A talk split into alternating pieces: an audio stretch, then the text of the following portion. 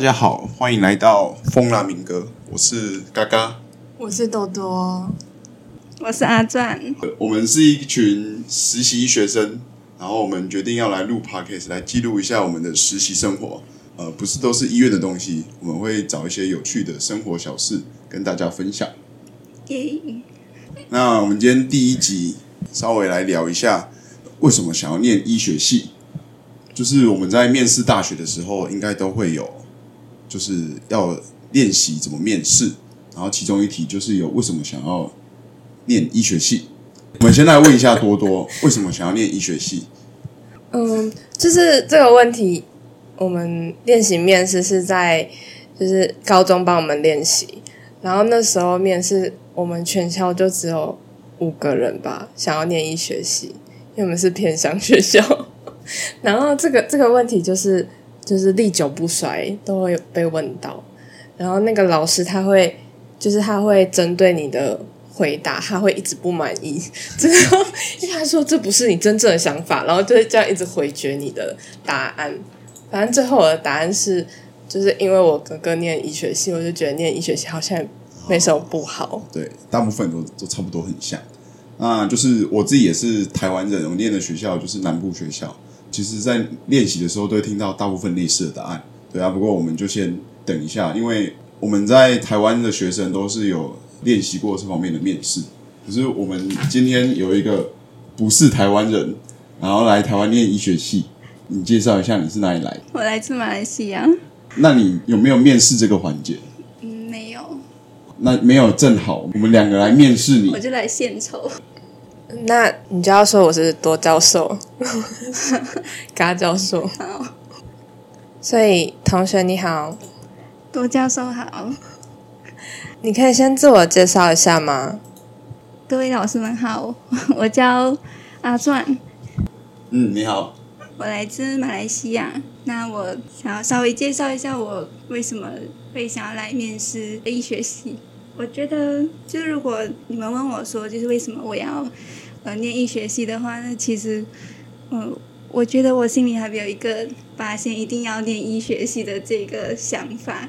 但是我今天会想要来这里尝试面试看看的原因，是因为，嗯、我觉得就未来要选一份工作，我也想要选一个自己目前有一点兴趣，然后也觉得比较有意义的事情。当然，我觉得每个工作都有它的意义。可是，如果说以我高中可能对我自己的了解，或者是一些能力方面，就是科目科目的能力方面的话，我觉得我在生物方面我会比较有兴趣，因为这样我有也考虑过，就是要念农业或者医学这样子，就是都是跟生物相关的。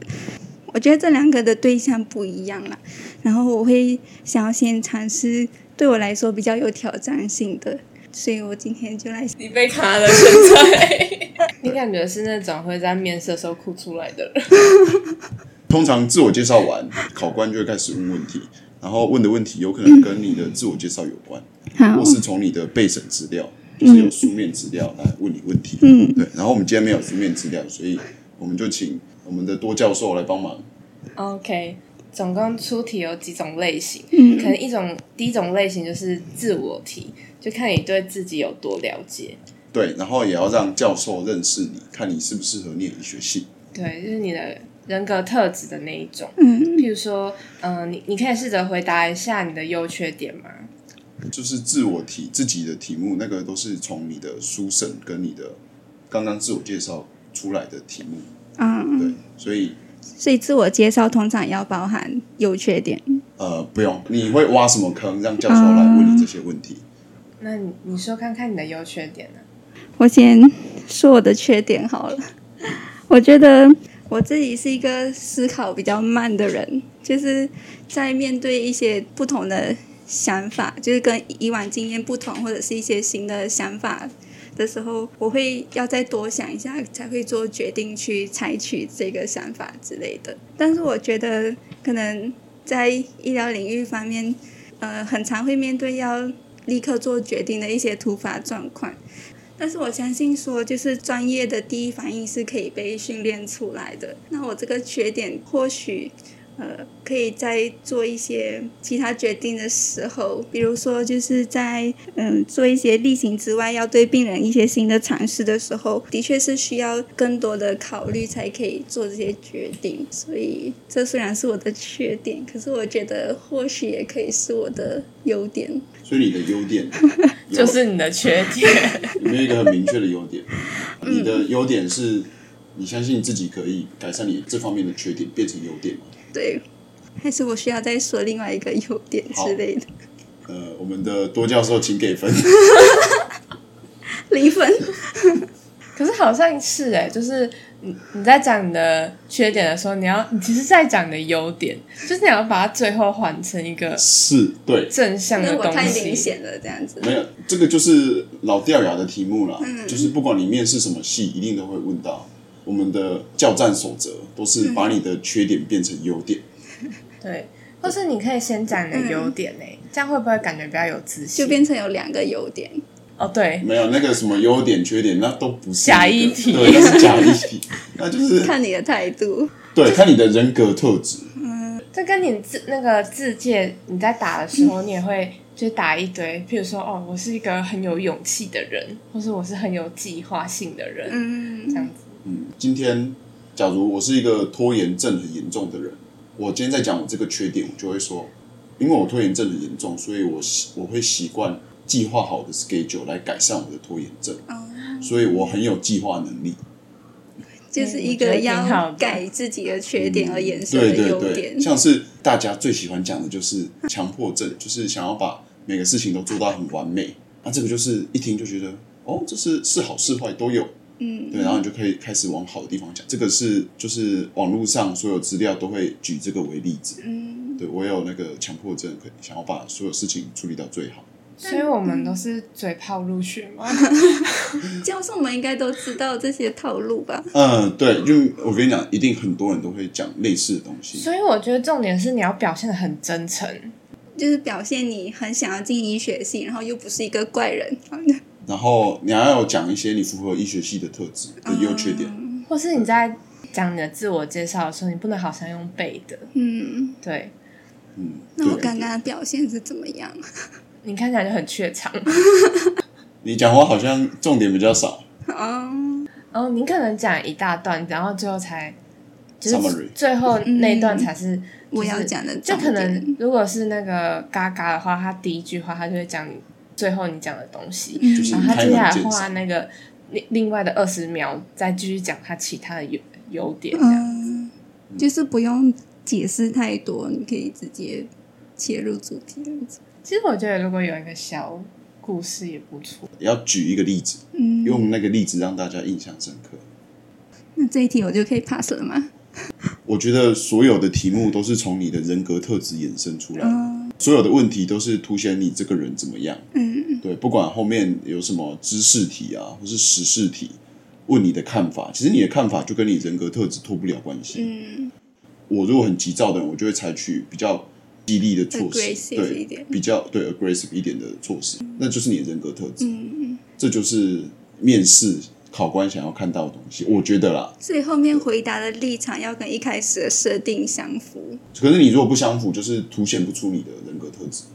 你如果说我今天很冷静，可是后面的问题教授还没问完，你就马上强化，对，就是看不出你不很冷冷静人格对人人格特质的展现，就不是说你讲什么就是什么，我们还是要观察。第二题，那先来个实事题好了，就这么刺激，那同学，你说你是马来西亚的人嘛？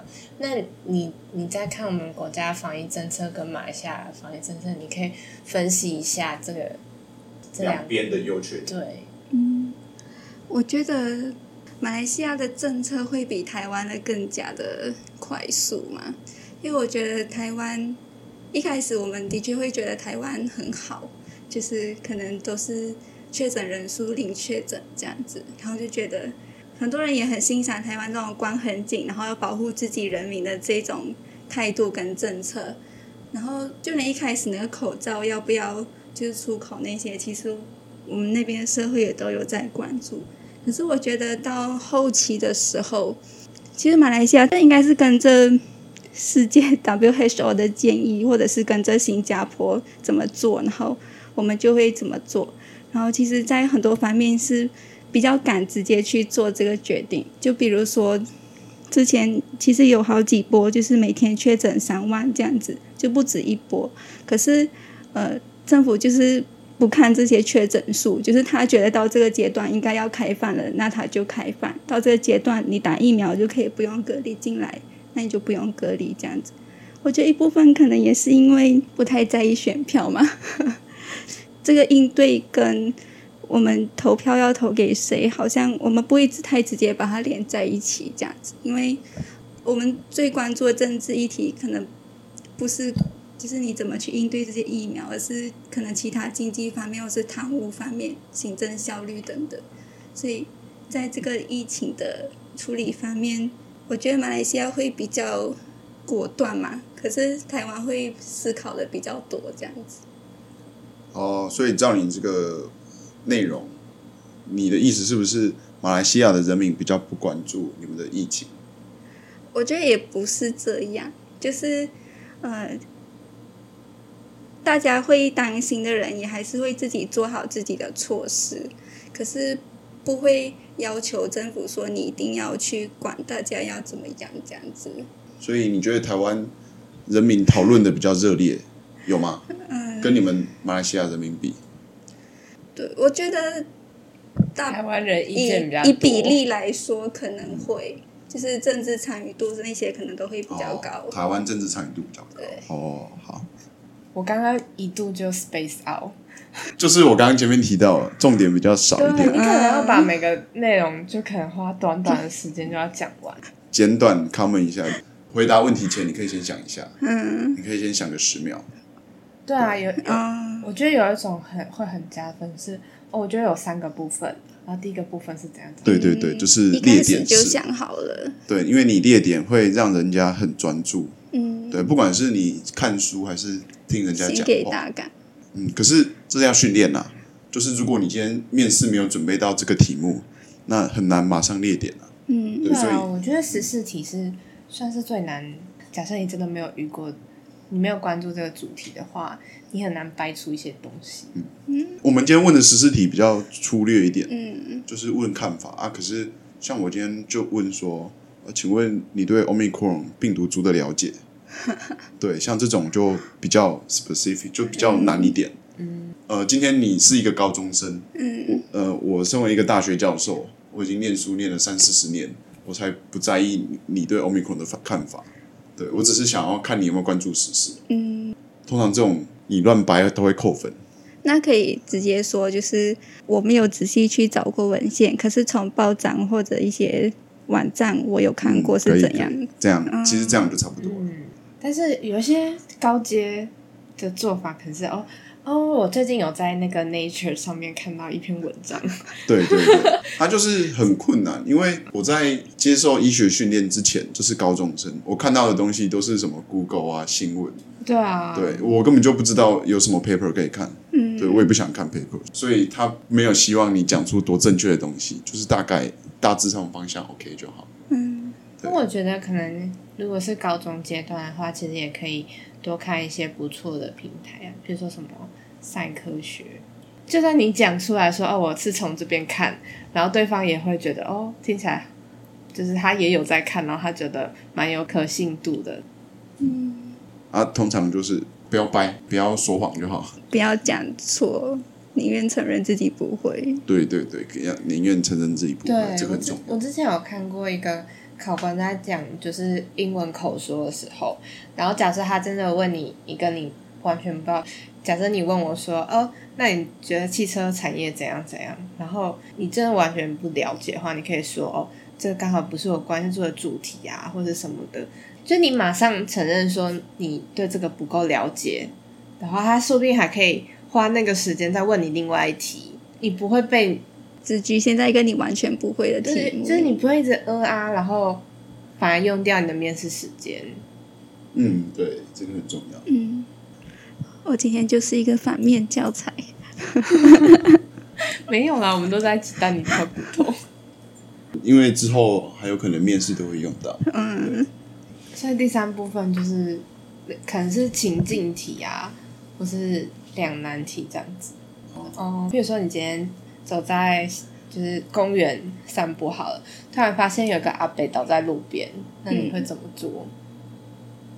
我会先看看周围有没有人，就是你要看看他，叫叫他，然后如果他没反应，我就要叫其他人报警之类的。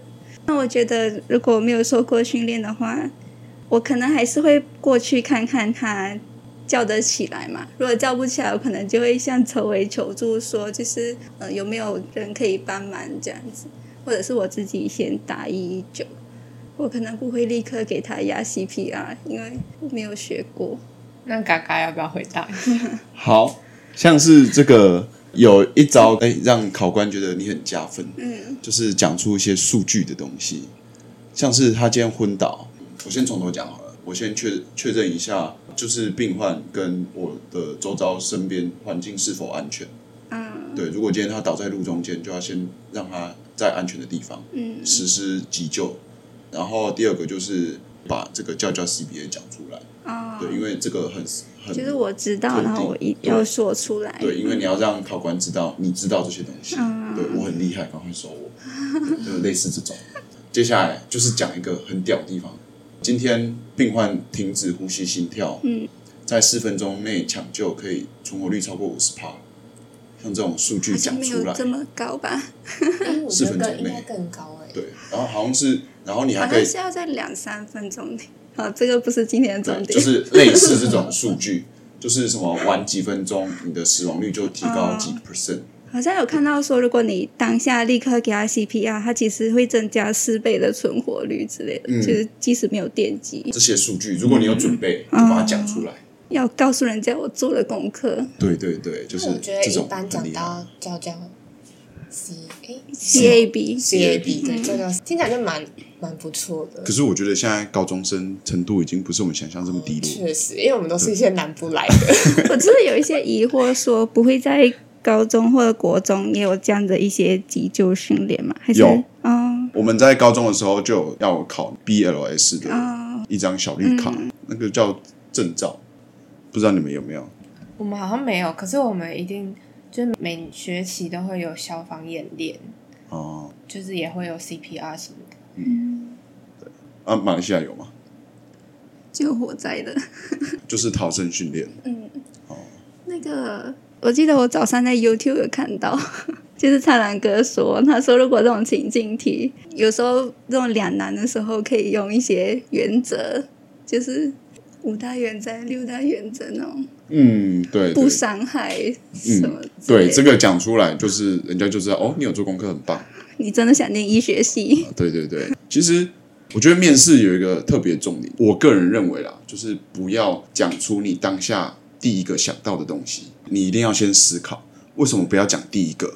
因为你想得到，大家都想得到。哦，对，这这就是我当初在面试的时候，我就是想到，因为大家一开始没经验，所以大家一开始讲出来的东西都差不多，很雷同。嗯，对，可是一定还有几个就是有做过功课的那一体会，他就讲出一个，哎，怎么他的见解跟我们其他人不一样？所以我就想说，我想得到吗？我应该想得到，可是为什么我当下那么急着要讲？对，所以这是我面试的经验，就是你在回答之前要先想一下，不要讲出你第一个想到的东西。那多多会这样吗？还是你第一句就胸有成竹了？我没办法，我我觉得确实是你不要急。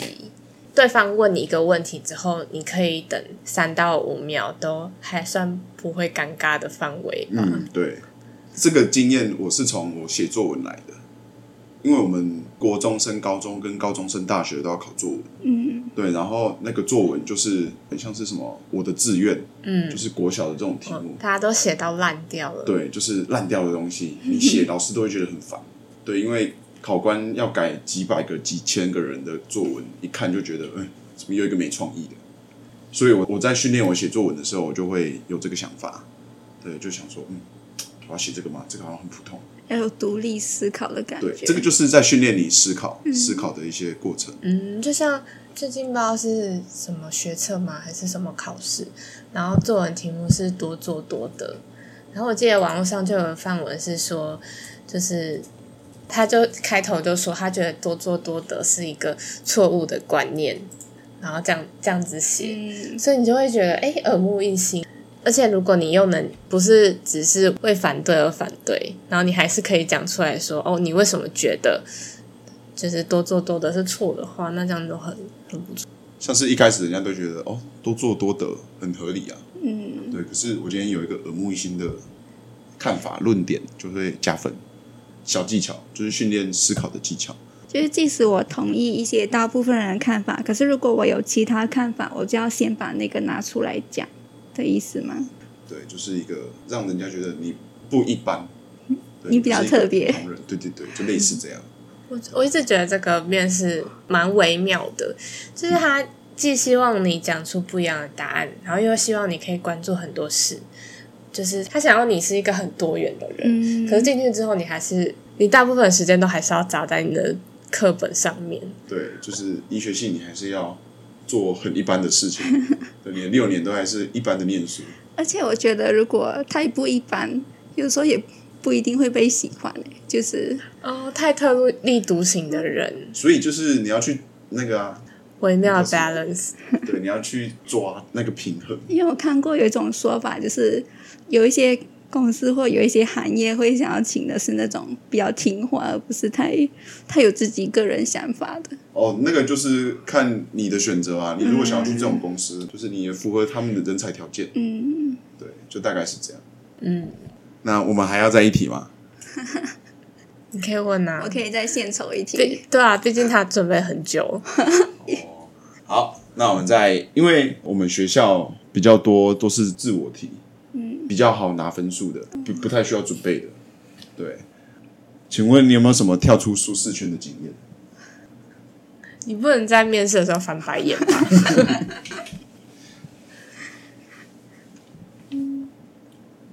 已经超过你可以思考的时间了。我可以帮他回答哎、你要不要先回答看看？好啊，我帮那个阿庄回答。我跳出宿舍圈的，就是我从马来西亚来到台湾。哦，为什么你会没想到呢？对，这个很好哎、我完全想不到哎、因为你现在已经是台湾人。对，我 已经是半个台湾人了。嗯，所以你要回答吗？这个答案已经被用掉了。还是我们要再一题？再来一题好了。好，可是面试应该没有这选择。你可以说你录 podcast。我今天这个 podcast 就是我跳出舒适圈的一步。好，要来咯。有没有什么克服困难的经验？我有想到一个，就是我在高中的社团担任干部的时候，那时候我是财政，然后有一个活动就是聚餐这样子，然后要先收钱，然后签到，但是在结束之后，就是当下有立刻去点算那些钱，然后就有发现说，哎，好像少了一人份的钱这样子，那就有想说，就是赶快找找看，就是再重新再点算一次，然后就是真的是少了一人份的钱，那时候就有先去跟大家确认一下，哦，是真的都有给钱了这样子。那后来其实这件事情，那个钱是没有被找回来的，但是我就是有跟就是社团的辅导说这件事情，呃，就说哦就没关系，那一人份的钱。但是我觉得这件事情，我就吸取了一个教训，就是说，呃，可能不管金额是多大多小，都要开发票。就是如果有跟钱相关的事情，然后当下有发票或者是一些你可以去追回到当下事情的一些证据之类的，这样子比较容易避免这种状况发生。所以你最后有克服这个困难吗？有我之后都有开发票，然后就没有再这样的事情发生了。嗯，嗯，很好，很好。好，那请我们的多教授给分。我因为我刚刚一度又想要帮阿庄回答，就是就是我因为我跟阿庄是大一的室友，是，然后我就记得说我们可能刚开学一个礼拜还两个礼拜，因为我也不是台北人，所以我对这附近环境也不是很熟悉。可是你知道，叫阿庄更不熟悉。但是他因为他参加一些侨生的活动，所以他已经先去过夜市了。他就有一天晚上就说他要带我去夜市，然后我们就从宿舍那样子走走走走走。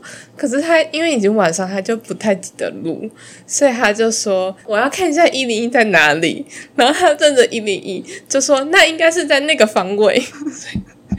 所以我觉得他很会处理一些危机的事情。哦，所以你们最后也解决这个困难 有，了。然然后我就我那天我就觉得天呐，这室友也太厉害了吧！而且还是从马来西亚来的。对，所以他还带我录哎、Google Map 觉得你把我当什么？不用 Google。好，这一题还是一样啦，你的重点比较少一点。嗯，对，就是有点零零散散的，对，没关系。一开始面试都是这样。对，你今天是第一次面试，对，哎、其实我们练习面试的时候，就是把同样的故事一直讲，然后讲到变成一个完美的版本。对，就是讲到你不像是用背的，嗯，对，就刚刚讲的，就是你东西不用背的，你要有一些语助词讲的最流，畅，然后又最自然。很像在聊天。嗯，对，就是面试就是这样。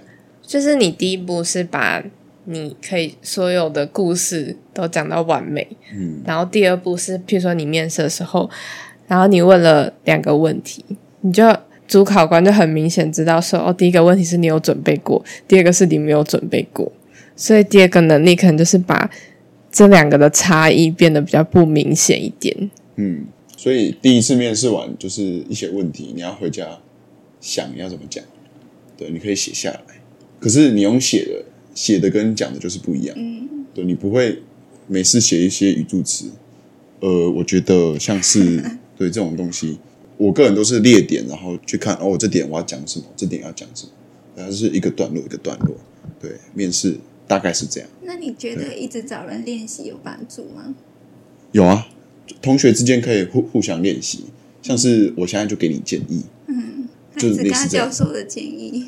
对啊对啊，我才可以看出你有什么需要改善，就是旁观者清，我就会觉得你讲话不太有重点，嗯，对，然后比较破碎一点，没办法连贯啊。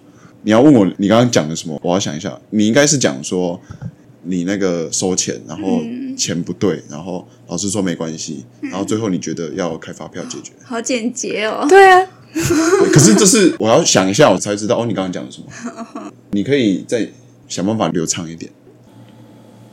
哎，回到最前面的，就是为什么想要念医学系？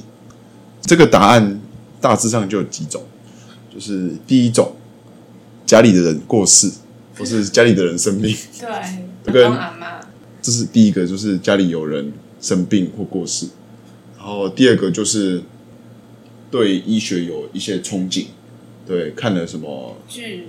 对，看了一堆剧。最近那个外科医生，啊，对对对，什么村里来一个嗯女外科什么的、对。小刘医师哦，啊，还有看了剧、看了书，或是像我是看《怪医黑杰克》，然后第三个就是，嗯，分数到了，不知道念什么，然后第四个还蛮多，还蛮常见的，就是爸爸妈妈都是医生，或是爷爷奶奶有医生，然后就是医生世家，大致上可以分成这四类。对，所以如果你能跳脱这四类，其实你的答案就很棒。我记得就是之前我跟阿壮一起参加一个演讲，然后讲者是那个北医的老师，然后他就在分享说他去高中，就是也是讲解这个面试的一些经验嘛，然后他就鼓励，呃，他鼓励学生说你应该要把你的缺点讲成优点，就譬如说他就说有一个有一个同学，他就那个同学他可能家境比较不好，然后。他就鼓励那个学生说：“你应该要把这个讲成是你的一个特色，就是譬如说，你就说哦，因为我们家就是都是务农啊什么，我们家家境比较不好，可是所以我就觉得说我一定要非常努力，才可以翻转家里的现状，这样人家就会知道说哦，你是有点背水一战的感觉，反而是有点把这个当成你的优点。他这个就是可以讲到为什么想要念医学系，类似这方动面。机结合优点。呃你要让人家跳出这四个，因为我今天面试两百个，对，一个考官可能面试一百个学生，然后都会听到这四个答案，几乎都是，所以你有一个很跳脱的答案还不错。所以我觉得跟之前一样，就是即使这些可能是你的原因，或者是你也认同这些想法，可是你就是要有一个特别的答案在面试里面告诉那些主考官。特别又合理，嗯，合乎常理，对，不要太与众不同。那你要讲看看，有什么例子？是说，对啊，你现在哦，你要怎么跳脱这四个？我有听到我一个同学他准备的，我我就觉得还不错。对，他是说，因为家里的长辈年纪大了，可是虽然目前身体还还蛮健康的，可是怕他们未来有什么问题的话，呃，我当了医生，我身边就会我的同学、我的朋友也是医生，我就有一些人脉可以帮他们找到最好的医疗资源。对，这个就是不属于这四个。嗯，对，当初我们面试的老师还还特别说这个还不错。我想到面试的时候，就是有一种题目，可能想要知道说，你到底知不知道当医生还蛮辛苦的，因为就是传统可能南部的观念，对，就会觉得说，就是当医生是一个社会地位很好，然后经济也很好，对，然后很爽，对，很很棒的职业，所以你的家人啊，或者你整个学校都会有一种莫名的 push，是说，如果你成绩好，那你应该要念医学系。我那边我自己周围的家人或亲戚，有一些可能会觉得，哎，当医生是一个很光鲜亮丽的，可是他们都会知道说念医学系很辛苦。我妈还特别跟我说，落太压力就没关系，就不要让自己变成游走在街上的那些就好了。我我们也会觉得很辛苦啦，可是毕竟自己的小孩有机会，就是会让他们去试。嗯，对，尤其我我们那个地方超多超多家长都希望自己小孩当医生。对啊，就有时候我爸他就会说，哦，嗯、就是哦，这个职业很辛苦啊什么的，所以你要更努力什么的。那我就觉得说，你到底知不知道到底有多辛苦？关于这个有多辛苦，我们以后可以再来分享。就是我们目现在医前还没到那个阶段，但我们可能有看过。对，就是现代医生跟呃以前的医生，还有大医院医生跟诊所医生，其实生态也差很多。嗯，对啊，这个可以之后再讲。嗯，刚刚讲到就是医生有多辛苦，可是爸妈还是想要小孩子去念。嗯，你们那边有没有父母很希望小孩？念的职业嘛，对，我觉得药剂师可能会比医师还要更高一点呢、真的哦，那社会地位呢？差不多。社会地位，其实听到你医生只是会觉得哦你很厉害这样子，嗯，可是好像不会实际上有什么影响诶，在这边会吗？我觉得每次你就是啊，譬如说你在坐计程车，然后计程车司机说：“哎、那你做什么工作？”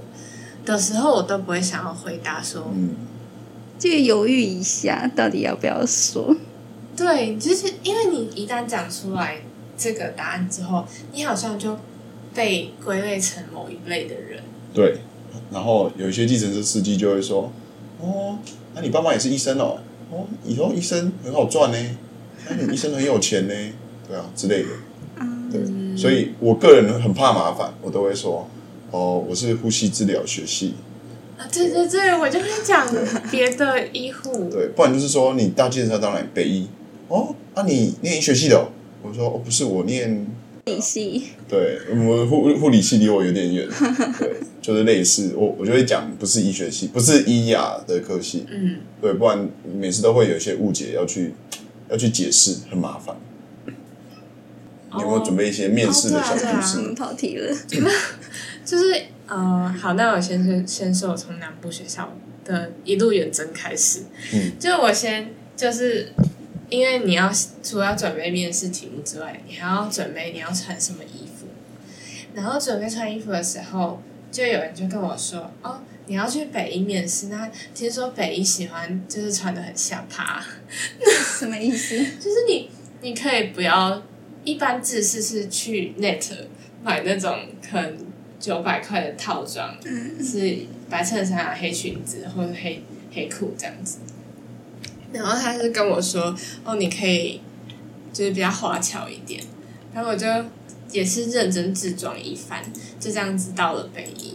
然后到北一的时候面试，他是有一个区域是家长休息区，然后我们一开始要到那个地方报到，但但是他学生跟家长是分开坐的，然后我就先去的时候，我就开始眼眼观我的对手们，然后因为我就会先看女生嘛，因为我是女，然后就是其其中有一个女生，她就穿的比我想的下巴还要更下巴，就是她是穿套装的西装，可是她的，比如说她的裙子是蛮短的，然后那个裙子下摆是有点像花瓣波浪形的嗯的的身上，我就觉得真的很好看，可是就是我就有点吓到的，然后。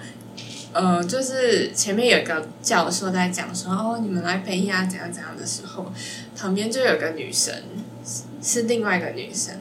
那时候我心里在想说，台上的教授在讲非常无聊的事，可是那个女生她就一个发自内心的笑，然后就就是一个，就是一个迷妹的感觉嘛。对，他就很尊重台上的老师，然后就是很阳光、很发自内心的笑这样子。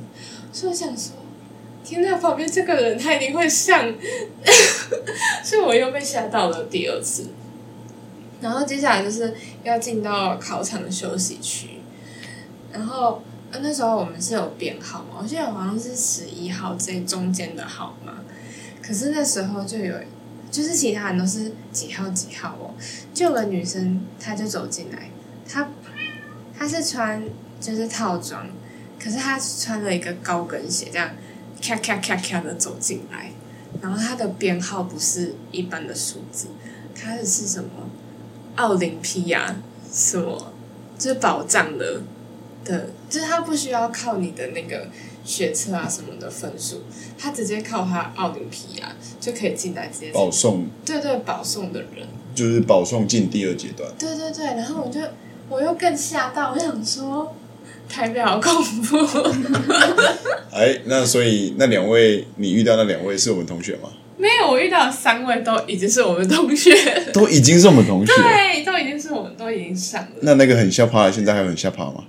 嗯，有啊，可是他，我就是很正向，就是很会打扮自己，然后，所以这三个也是北部人。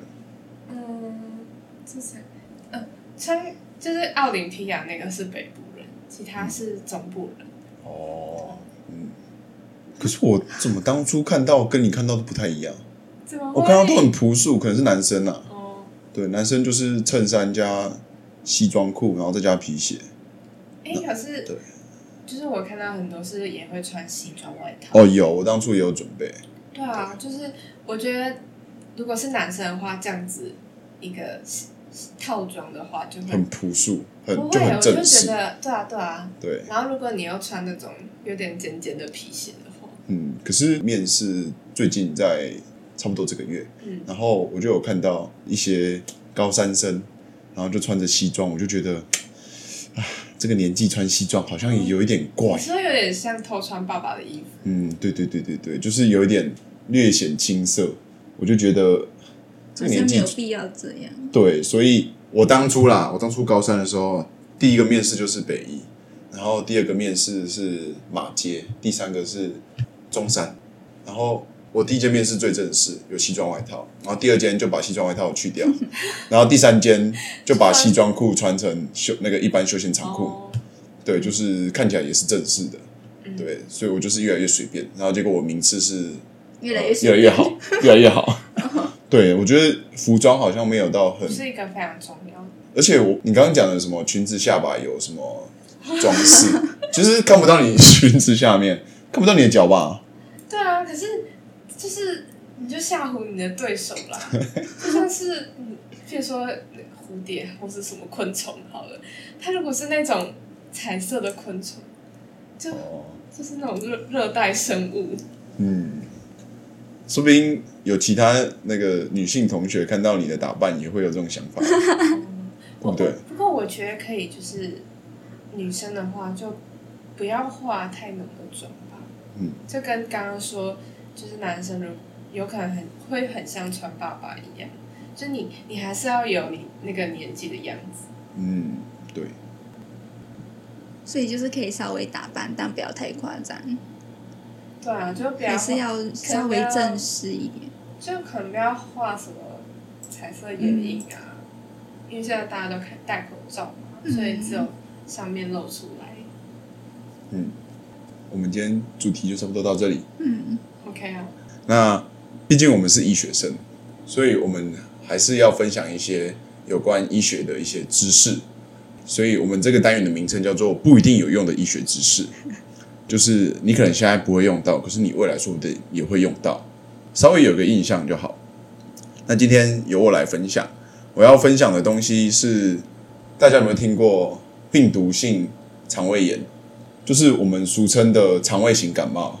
嗯就是你可能会有发烧、疲倦，然后最重要就是腹泻、呕吐，对。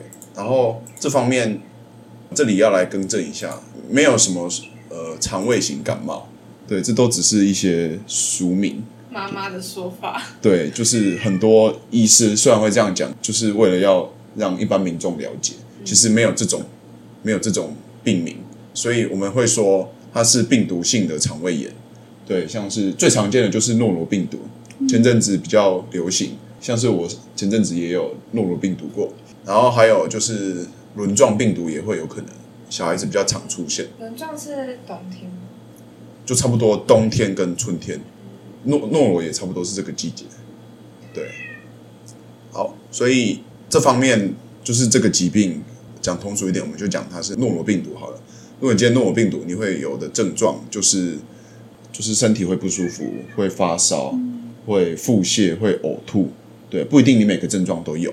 那通常拉肚子、腹泻，你们会怎么样度过？请我们的阿壮同学。我会少吃东西耶。好，少吃东西，少吃少拉，很合理，对不对？那你会少喝水吗？